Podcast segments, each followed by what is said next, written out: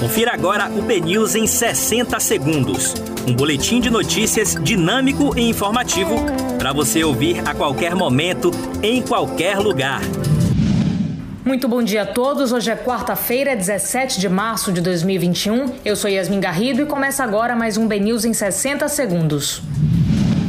A Bahia recebeu hoje uma nova remessa de vacinas contra a Covid-19. A carga com 308.600 doses do imunizante fabricado pelo Butantan chegou por volta das três e meia da manhã no aeroporto de Salvador em um voo comercial. Um novo lote da vacina contra a Covid-19 começa a ser enviado às cidades da região metropolitana de Salvador e do interior da Bahia já na manhã desta quarta-feira.